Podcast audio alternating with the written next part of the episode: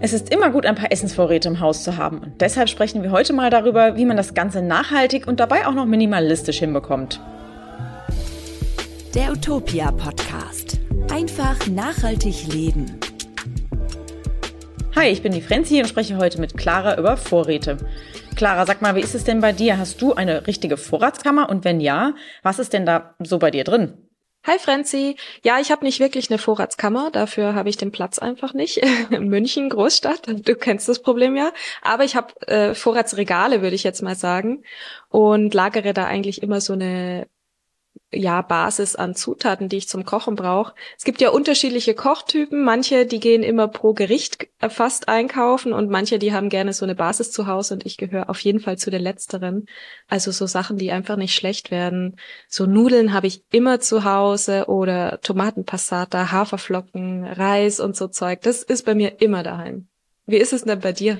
Also ich habe auch keine separate Vorratskammer. Ich habe eher, so wie du, einen Vorratsschrank. Und da ist es wie bei dir auch. Ich habe sowas wie immer Haferflocken, Reis, Nudeln, Dosen Tomaten. Ich habe aber auch relativ viel so eingemachtes Obst und Gemüse.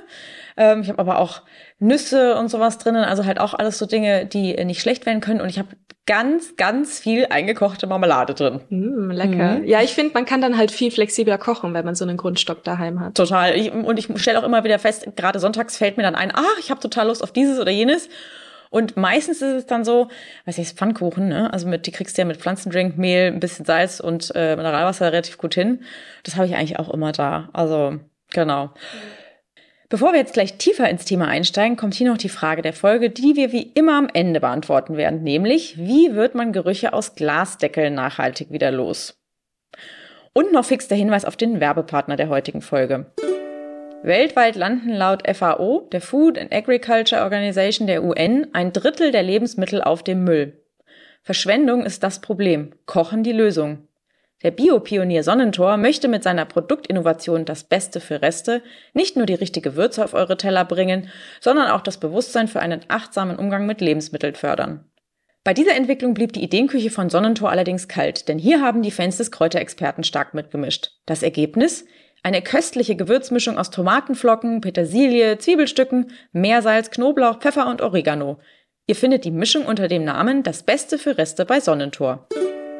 Okay, Franzi, dann lass uns mal loslegen mit dem Thema. In die Speisekammer kommen natürlich haltbare Lebensmittel. Und wenn sie nicht von Natur aus schon haltbar sind, also zum Beispiel Obst und Gemüse, die verderben ja ziemlich schnell, dann muss man sie halt eben selbst haltbar machen. Und die erste Methode, die ist äh, Einkochen. Ihr müsst die Zutaten also weiterverarbeiten, um euch einen Vorrat anlegen zu können. Und das könnt ihr zum Beispiel mit äh, Gemüse machen, wenn ihr das einkocht. Da nehmt ihr am besten äh, leckeres saisonales Gemüse aus der Region her. Natürlich braucht ihr da ein bisschen Platz. Ähm, aber Franzi, du hast ja schon anfangs gemeint, du hast da ziemlich viel Erfahrung mit. Genau, Einkochen ist nämlich eine der populärsten Konservierungsmethoden und dafür eignen sich vor allem so Dinge wie rote Beete, Erbsen und Möhren. Zunächst macht ihr das ganz einfach, indem ihr Einweggläser mit kochendem Wasser ausspült und diese trocknen lasst. danach könnt ihr das klein geschnittene Gemüse in die Gläser geben. Dann müsst ihr einfach noch so viel Wasser hinzugeben, bis der Inhalt bedeckt ist. Und für ein bisschen Würze kommt noch ein halber Teelöffel Salz in das Glas. Wenn ihr dann das geschlossene Gefäß in einen Einkochtopf mit Wasser gebt, sollten die Gläser zu dreiviertel bedeckt sein. Wer keinen Einkochtopf hat, ist nicht schlimm. Man kann auch den Backofen verwenden. Und das geht auch super gut mit Obst. Und was man statt Einkochen noch machen kann, ist das milchsaure Einlegen. Das könnt ihr super gut mit Kohlgemüse machen oder auch Gurken, Paprika, Bohnen. Das geht auch ziemlich schnell. Ihr müsst einfach das Gemüse klein schneiden und dann legt ihr das roh in ein Einmachglas rein und füllt das dann wiederum mit abgekochtem Salzwasser auf. Das müsst ihr aber vorher nochmal erkalten lassen. Dann verschließt ihr das Schraubglas und lässt es ungefähr für zehn Tage ruhen bei 20 Grad, also Zimmertemperatur. Und dann lässt ihr das weiter fermentieren. Das dauert dann ungefähr vier bis sechs Wochen und da sollten die Gläser dann bei einer kühleren Temperatur gelagert werden, so ungefähr zehn Grad. Vielleicht ist da ein Keller ein guter Ort. Und gut gekühlt hält sich das Gemüse dann ungefähr drei Monate lang, also richtig lang eigentlich. Genau, und äh, gerade so in äh, Jahreszeiten wie noch kalter Frühling, Herbst und Winter ist es auch manchmal ganz gut, wenn man jetzt keinen Keller hat, auf dem Dachboden ist es ja auch, wenn mhm. es nicht total super gedämmt ist, ist es ja auch relativ frisch. Ne? Also da kann man das auch ganz gut hinstellen. Müsst ihr einfach mal gucken und äh, schauen, wie da die Temperatur bei euch am besten ist. Eine weitere Methode, die sich sehr gut eignet, ist das Trocknen. Das Trocknen ist nämlich das älteste Verfahren, um Gemüsevorräte anzulegen. Am einfachsten könnt ihr Pilze, Tomaten und Kräuter im Backofen mit Umluft trocknen. Pilze und Kräuter benötigen dabei eine Temperatur von so ungefähr 50 Grad. Obst benötigt so 60 bis 70 Grad und Gemüse runden 80 Grad. Kräuter brauchen drei bis vier Stunden. Pilze und Tomaten sind fertig, wenn sie sich ledrig anfühlen. Kennt ihr ja, ne? Wenn ihr getrocknete Tomaten kauft, dann seht ihr ja auch, dass sie so ein bisschen zusammengeschrumpelt sind. Da diese Methode aber sehr viel Energie benötigt, empfehlen wir vor allem das Einkochen. Oder ihr leiht euch in der Nachbarschaft ein Dörrgerät aus. Das ist auch richtig cool. Äh, wenn ihr das noch nie gemacht habt, schaut euch da gerne mal Videos an äh, im Netz. Das ist relativ einfach und die brauchen auch nicht so viel Platz. Und wenn ihr sie nicht so oft benutzt, lohnt sich das wirklich auch, ja, in der Nachbarschaft einfach mal auszuleihen oder vielleicht auch im Bekanntenkreis zu fragen, ob jemand eins hat. Ja, und bei so Sachen, die ziemlich schnell trocknen, wie eben Kräuter, da kann es sich im Sommer auch lohnen, wenn man das einfach auf einem Backblech ausbreitet, wenn man jetzt nicht Massen an Vorräten anlegen will mhm. und kann das auch einfach so in der Wohnung machen. Aber bei Tomaten oder so geht das natürlich nicht. Die haben sehr viel Wasser. Genau, was auch ganz gut ist, also gerade im Sommer, wenn man dann die Kräuter frisch geerntet hat, dass man die dann irgendwie zu so kleinen äh, Sträußchen bindet und dann aufhängt. Ne? Also mhm. wenn man jetzt zum Beispiel das Glück hat, einen Balkon zu haben, der ja vor allem in der Sonne liegt, kann man da auch entweder die Sträußchen aufhängen zum Trocknen oder man kann sie auch, wie du gesagt hast, aufs Blech legen und dann halt dort in der Sonne trocknen lassen. Das geht eigentlich auch ganz gut. Ja, von der Wärme zur Kälte, man kann natürlich Sachen auch einfrieren. Das eignet sich vor allem bei fertigen Gerichten oder auch fertigen Suppen. Das ist aber auch sehr energieintensiv. Und Achtung, die Gerichte bitte erst in die Tiefkühltruhe legen, wenn sie vollständig abgekühlt sind, damit ihr euch das äh, Gerät nicht kaputt macht. Und lasst ein bisschen Platz frei in, in einem Glas, wenn ihr da Flüssigkeit einfüllt, also zum Beispiel Suppen, weil sonst ähm, platzen die. Ja, ja, die platzen, weil sich das, weil sich die Flüssigkeit sozusagen beim Einfrieren ausdehnt. Mhm. Und ihr seht schon, egal ob ihr Gemüse einkocht, einlegt oder trocknet oder einfriert zum Aufbewahren, könnt ihr immer alte Einmachgläser verwenden. Am besten beschriftet ihr die mit Inhalt und Datum, damit ihr nicht den Überblick verliert. Und da könnt ihr entweder einen wasserfesten Stift verwenden oder eine Etikette draufkleben. Oder ich habe so einen Kreidestift daheim, den mhm. kann man mhm. mit Wasser dann einfach abwischen. Gibt's verschiedenste Möglichkeiten. Genau, weil sonst steht man nämlich vorm Regal und weiß nicht mehr genau, was drin ist. Ja, mhm. und wann man es eingekocht hat. Genau. Auch super lecker, Beeren und Obst, die zu Marmelade und Kompott werden. Also Obstvorräte könnt ihr anlegen, indem ihr die Früchte zu Marmelade oder Kompott verarbeitet. Aus Dingen wie Beeren und Kirschen lässt sich kinderleicht Marmelade kochen. Birnen, Äpfel, Kirschen und Pflaumen eignen sich hervorragend für Kompott. Wer das schon mal gegessen hat, weiß, wie super das schmeckt. Das ist dann im Winter wie Sommer auf der Zunge. Für Kompott braucht ihr zum Beispiel zwei Kilo Obst, ein Spritzer Zitronensaft, eine Stange Zimt, eine Vanilleschote nach Bedarf, Zucker oder Zuckerersatz. Geht aber auch mal mit nur einer Handvoll Äpfeln für die nächsten paar Tage. Also wenn ihr jetzt zum Beispiel Äpfel habt, die schon so ein bisschen schrumpeliger sind und ihr sagt, boah, die wollen wir nicht mehr essen, dann kann man da prima Kompott drauf machen. Es schmeckt total prima morgens ins Porridge oder auch einfach mal so zum Nachtisch. Also ich, hab das, ich esse das immer total gerne, wenn es das gibt. Und ich habe auch noch ein kleines Rezept ähm, das geputzte Obst und Zitronensaft in einen Topf geben und mit Wasser auffüllen, bis das Obst bedeckt ist. Süßen könnt ihr nach eurem individuellen Geschmack. Und wenn das Obst schon sehr reif ist, braucht ihr allerdings wirklich nur wenig bis gar keinen Zucker, weil das Obst einfach schon so viel Fruchtzucker beinhaltet. Die Zimtstange und das Mark der Vanilleschote dazugeben, dann das Obst im Kochtopf kurz erhitzen und gelegentlich umrühren, damit es vor allem nicht anbrennt. Und nach dem Aufkochen nehmt ihr den Topf von der Herdplatte und das fertige Kompott hält dann, also ich gebe die auch immer in Einmachgläser an einem dunklen Ort bei circa 20 Grad wirklich monatelang. Und es eignet sich wirklich prima, um süße Vorräte anzulegen. Ich mache das dann schon auch so, bevor ich den Deckel auf das Glas schraube, lasse ich das Kompott immer komplett auskühlen. Meistens versuche ich das an einem Ort äh, dann auch zu machen, wo es nicht ganz so warm ist und danach stelle ich es in die, entweder in den Vorratsschrank oder auch, wenn ich weiß, okay, ich esse, esse es irgendwie ab morgen schon, dann stelle ich es einfach direkt in den Kühlschrank. Mhm. Man kann es auch super gut verschenken mhm. übrigens. Wenn ihr noch mehr zum Thema Einmachen hören wollt, dann haben wir da schon eine eigene Podcast-Folge dazu gemacht, und zwar die Nummer 125. Hört da gerne mal rein. Wir packen euch den Link natürlich in die Show Notes. Es gibt auch Obst- und Gemüsesorten, die sich von selber über viele Monate halten, also ganz ohne Einkochen oder Einfrieren. Und dazu gehört natürlich der Klassiker Kartoffeln. Die haben es am liebsten kühl und dunkel. Und in einem trockenen, frostfreien und abgedunkelten Raum, da halten sich selbst größere Mengen für mehrere Wochen. Also der Klassiker ist der Keller, der darf halt nicht zu feucht sein. Also kommt auf euer Haus, eure Wohnung, euer Gebäude drauf an.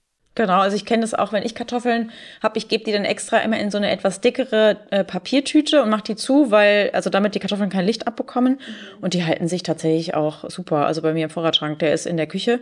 Und gut, in meiner Küche ist es jetzt auch nicht besonders warm, von daher hat das auch bis jetzt immer super funktioniert.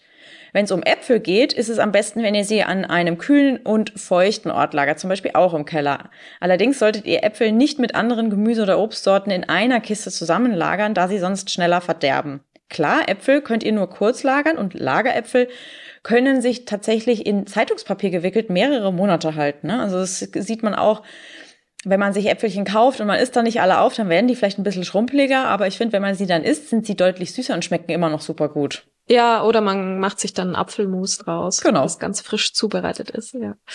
Wurzel- und Knollengemüse könnt ihr auch sehr gut lange lagern. Und zwar in Holzkisten mit feuchtem Sand. Also ihr gebt das Wurzel- und Knollengemüse in den feuchten Sand rein, bedeckt es damit. Der darf aber nicht zu nass sein, weil sonst verdirbt das Gemüse. Wirklich nur feucht. Und die Kisten könnt ihr dann sogar übereinander stapeln, in einem Regal zum Beispiel. Dann spart ihr nochmal mehr Platz und könnt da mehr lagern. Genau, und dafür eignet sich zum Beispiel auch der Keller oder irgendwie, ne, also selbst wenn du eine Vorratskammer hast, kann man das auch in der Vorratskammer in der Küche machen, glaube ich. Ja, drunter halt gut abdecken, damit der Sand dann nicht überall Genau, hinfliegt. Genau. Was sich auch echt gut hält, sind verschiedene Kürbissorten. Die kannst du gelagert in dunklen oder trockenen Kellern tatsächlich über Monate aufheben. Und das ist mir auch schon aufgefallen. Also ich kaufe immer im Herbst total gerne zum Beispiel Hokkaido-Kürbis und ich liebe dieses Gemüse. Und es ist aber dann oft so, dass ich halt nicht dazu komme, es aufzubrauchen. Dann denke ich mal so, boah, der wird bestimmt schnell schlecht. Es ist noch nie passiert, dass der mir schlecht geworden ist. Und ich habe teilweise im November gekaufte Hokkaido-Kürbisse noch im Februar verwendet. Die waren tippitoppi in Ordnung und äh, die Suppe hinten dran hat super, also hat wirklich super gut geschmeckt. Und hartes Gemüse wie Möhren, rote Beete, Pastinaken und Rettich kann in der Erde überwintern. Es funktioniert ähnlich wie die Lagerung in Sand. Und dazu nehmt ihr feuchte, aber nicht zu nasse Erde, auch in einer Kiste oder einen, äh, einem Eimer. Und dann könnt ihr das äh, Gemüse sozusagen dazugeben und wieder mit einer Erdschicht bedecken. Und die so äh, bedeckten Gemüsesorten halten sich wirklich auch gut und sind frischer, als wenn man sie einfach nur so herumliegen lässt. Dann werden sie eher schneller schrumpelig. Ja, noch ein allgemeiner Tipp. Also wenn ihr Vorräte lagert, dann stellt die neuen Vorräte ganz nach hinten ins Regal und die ältere Ware nach vorne, weil dann verbraucht ihr die automatisch zuerst. Genau, und jetzt folgt hier noch kurz ein Gruß von unserem Werbepartner. Ihr habt nichts übrig für Lebensmittelverschwendung? Genau wie Sonnentor. Wenn doch mal was übrig bleibt oder Vorräte aufgebraucht gehören, gibt es das Beste für Reste. Unser Rezepttipp für euch? Eine köstliche Restepfanne. Einfach zwei Teile Gemüsereste und einen Teil Getreidereste in der Pfanne rösten. Übrig gebliebene Nüsse oder Samen als Topping verwenden und nach Belieben mit Beste für Reste würzen. Holt euch weitere Rezeptideen und Inspirationen für eure Resteküche unter www.sonnentor.com slash Resteküche. So, weiter geht's im Thema. Zu einer nachhaltigen Vorratshaltung gehört es auch, den Kühlschrank richtig zu befüllen. Damit, da kann man nämlich einiges falsch machen. Damit eure Vorräte so lange wie möglich frisch bleiben, solltet ihr Ordnung im Kühlschrank schaffen. Das ist auch gar nicht so schwer. Das spart nämlich nicht nur Energie, die richtige Anordnung der Lebensmittel verlängert außerdem ihre Haltbarkeit. Ganz oben solltet ihr zum Beispiel gegarte Lebensmittel, verpackten Käse oder Essen in frische Boxen aufbewahren. Oder leere Schraubgläser, beziehungsweise Essen in leeren Schraubgläsern. In der Mitte kommen dann Vorräte wie äh, Milch, also auch Pflanzenmilch, Sahne, Wurst, Quark und eben die dementsprechenden veganen Alternativen und auch bereits geöffnete Produkte. Und ganz unten kommen leicht verderbliche Lebensmittel rein wie Fisch und frisches Fleisch. Genau, und jetzt haben wir noch die Kühlschranktüre. In der bewahrt ihr oben am besten die Butter auf und darunter liegend die Eier. In der Mitte ist Platz für Senf und Oliven und andere Kleinigkeiten. Und darunter sollten angebrochene Getränke und Milch und Pflanzendrinks und Dinge wie Ketchup und Co. stehen. Im Gemüsefach ganz unten halten sich am besten Blattsalate, Kräuter, Kohl, Wurzelgemüse, Pilz, Porree und Lauchzwiebeln. Da ist noch als kleiner Tipp hinzuzufügen, schaut einfach, dass die wirklich schweren Sachen, sowas wie Kohl, Wurzelgemüse, ganz unten liegen und dass ihr so Dinge wie Blattsalat, Kräuter und Pilze nach ganz oben drauf legt, damit sie sich gegenseitig nicht zerquetschen. Jetzt geht's darum, was man mit größeren Mengen an Vorräten macht. Und da ist unser Tipp, ähm, dass zur Saison selbst Bio-Lebensmittel besonders preiswert sind. Also schaut, dass ihr in der Saison des Lebensmittels ähm, eine große Menge davon einkauft, wenn ihr dann vorhabt, das irgendwie einzukochen oder so. Dann könnt ihr euch nämlich Vorräte anlegen und dabei auch noch Geld sparen. Genau, und da ist es zum Beispiel auch äh, ganz äh, sinnig und ja auch normal, wenn ein Obst oder ein Gemüse Saison hat, dann schmeckt es ja auch richtig reif. Ne? Also wenn man jetzt zum Beispiel ähm, Äpfel erntet oder Kirschen erntet oder Pflaumen oder frische Kartoffeln oder Spargel oder so, dann ist es ja immer so, dass das Gemüse und das Obst am aller, allerbesten schmeckt. Da brauchst du meistens auch gar keinen Zucker, wenn es um Obst geht. Schmeckt ne? einfach am besten. Und wenn du das dann einfrierst, hast du, wenn du es dann eben wieder ähm, oder wenn du es verkochst, dann hast du, wenn du es äh, dann auf den Teller packst, einfach die volle Bandbreite der äh, Geschmacksdinge, ähm, die sich da entfalten. Gemüse könnt ihr zur Saison in größeren Mengen ebenfalls kaufen und für die Nachsaison einfrieren, wie eben schon gesagt. Auch einwecken und einkochen wie oben oder wie vorher schon beschrieben, könnt ihr gut machen. Probiert es einfach mal aus, startet vielleicht mit einem, ja, mit einem leichten Rezept, was nicht so schwer ist und ihr werdet sehen, es ist echt easy und ihr habt hinterher große Freude, wenn ihr dann eure selbst eingemachten und eingekochten Sachen esst. Ja, und so kleinere Obstsorten oder Beeren, vor allem Erdbeeren, Himbeeren, die mhm. haben ja jetzt nicht so lange ähm, Saison in Deutschland. Da könnt ihr die auch gut einfrieren und dann habt ihr einfach ja zum zu einem guten Preis die eingekauft, zu einem guten Geschmack und habt nicht die Tiefkühlware aus dem Supermarkt. Ihr könnt Obst, Gemüse, aber auch fertiges Essen in größeren Mengen auch vorportionieren. Und das eignet sich dann vor allem für das Einfrieren ganz gut, weil wenn ihr zum Beispiel Meal Prep macht und ihr sagt, okay, ihr kocht eine Suppe oder ihr wisst, ihr habt noch Reste zu Hause und fahrt dann irgendwie in, in eine längere Zeit weg, eignet sich das wirklich gut, das einzumachen oder irgendwie dann einzufrieren, wenn man eine Suppe zum Beispiel draus gemacht hat. Und wenn ihr dann nach Hause kommt, habt ihr auch gleich was Leckeres zu Hause, was ihr auftauen und essen könnt. Ja, sehr praktisch. Und bei trockenen Vorräten müsst ihr unbedingt darauf achten, dass ihr die Luft dicht lagert, denn die halten sich dann total lange, aber die müssen eben richtig verpackt sein. Ähm, dazu gehören so Sachen wie Gewürze, aber auch Zucker, Salz, Biomehl, Reis, Haferflocken, Kaffee, alles so trockene Sachen eben. Naja, und vor allem ist es ja dann, ne, also es gibt ja viele Dinge wie zum Beispiel Salz oder auch Reis, die ja so Feuchtigkeit auch richtig ziehen. Das heißt, wenn es nicht richtig verpackt ist, oder wenn die Originalverpackung beschädigt ist, lässt sich das nicht mehr oder nicht mehr luftdicht abschließen lässt, solltet ihr euch tatsächlich überlegen, die Vorräte umzufüllen. Und auch da eignen sich alte große Marmeladen, Gläser und Aufbewahrungsdosen richtig gut. Durch die luftdichte Verpackung verklumpen die Vorräte nämlich nicht und nehmen auch nicht die Gerüche der Umgebung an. Lagert eure Vorräte dann an einem dunklen Ort und dann bleiben sie wiederum länger haltbar oder lange haltbar. Und ähm, das, das äh, sieht man zum Beispiel auch immer wieder in äh, Restaurants, die haben in den Salzstreuern auch immer wieder so ein paar Reiskörner. Und das dient eben dazu, dass das Salz, äh, was ja Feuchtigkeit aufnimmt, diese Feuchtigkeit wiederum an den Reis abgeben kann, sodass es dann eben nicht verklumpt und du dir auch im Restaurant dein Essen salzen kannst, wenn es nötig ist. Ja, das habe ich in meinem Salzstreuer daheim tatsächlich mhm. auch gemacht. Funktioniert super. Und wir haben auf utopia.de übrigens auch einen Artikel dazu, wie ihr euch einen Notvorrat für ganze zehn Tage lang anlegen könnt, ähm, für den Notfall. Falls euch da die Mengenangaben interessieren, wenn ihr euch da inspirieren lassen wollt, auch für einen Vorrat für nur drei Tage, vier Tage, dann schaut doch mal auf utopia.de vorbei. Der Link ist auch in den Show Notes verlinkt. So, jetzt sind wir schon fast am Ende der Folge angekommen.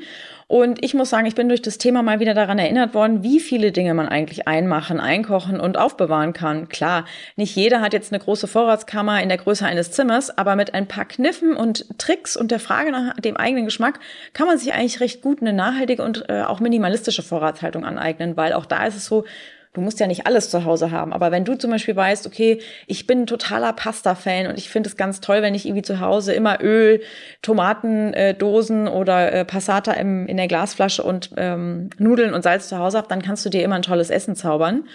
Und was mir äh, bei dieser Geschichte auch immer wieder einfällt, ist der gute alte Essensplan und das Meal Prep. Das kommt ja irgendwie auch nie aus der Mode, weil solche Dinge verhindern zum Beispiel auch, dass ich mich in teure Ausgaben für Lebensmittel stürze und dann äh, Dinge kaufe, weil ich eben total hungrig bin, sondern genau weiß, okay, ich kann eigentlich direkt nach Hause gehen, da habe ich total tolle Sachen in der Vorratshaltung und kann mir einfach was Schönes machen.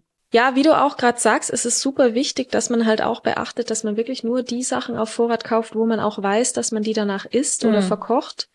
Ähm, also auch wenn Sachen im Angebot sind, ja, checkt Angebote, aber wirklich kauft dann auch nur Sachen, wo ihr wisst, dass ihr da Gerichte draus macht oder dass ihr das regelmäßig esst, weil sonst habt ihr da eine Menge an Zeug rumstehen, die ihr am Ende gar nicht essen könnt und vielleicht müsst ihr das am Ende dann trotzdem entsorgen oder ihr verschenkt es dann im besten Fall. Aber am besten und nachhaltigsten und auch minimalistischsten ist es natürlich, wenn ihr die Sachen einkauft, wo ihr wisst, dass ihr die auch braucht. Genau. Bevor wir jetzt direkt am Ende der Folge ankommen, gibt es wie immer die Antwort auf die Frage vom Anfang, nämlich, wie wird man Gerüche aus Glasdeckeln nachhaltig wieder los? Das kennt ihr sicherlich auch. Wenn ihr ein Schraubglas weiterverwenden wollt, gibt es oft ein kleines Problem. Zum Beispiel bei Gurkengläsern ist mir das jetzt häufiger aufgefallen. Das Glas selbst lässt sich zwar ohne Probleme auswaschen, aber der Schraubglasdeckel, der hat irgendwie auch nach dem Waschen noch den Geruch des früheren Inhalts.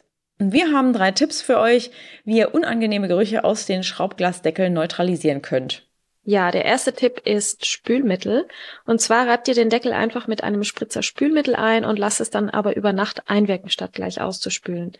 Ihr spült den Deckel dann also erst am nächsten Tag äh, gründlich ab mit klarem Wasser und dann könnt ihr ihn weiterverwenden. Und oft sind so Gerüche schon verschwunden. Genau, der zweite Tipp ist Kaffeesatz gegen den Geruch in Deckeln. Finde ich total cool, weil wenn man morgens sich zum Beispiel Kaffee macht, dann hat man ja in der Regel den Kaffeesatz sowieso noch da. Und bevor ihr ihn wegschmeißt, gebt ihn einfach in ein kleines Gläschen, hebt ihn auf für solche Fälle. Und zwar macht ihr das dann so, dass ihr das Kaffeepulver auf die Innenseite des Deckels streut und das über Nacht einwirken lasst. Am nächsten Tag könnt ihr entweder den Deckel abklopfen oder mit klarem Wasser auswaschen. Und in der Regel sollte es so sein, dass der Geruch komplett verschwunden ist. Was auch super funktioniert, ist eine Essig-Wasser-Mischung gegen Gerüche, weil Essig sich wirklich hervorragend eignet, um auch so unangenehme Gerüche im Schraubglasdeckel wegzubekommen. Dafür mischt ihr einfach ähm, eins zu eins Essig und Wasser in der kleinen Schüssel.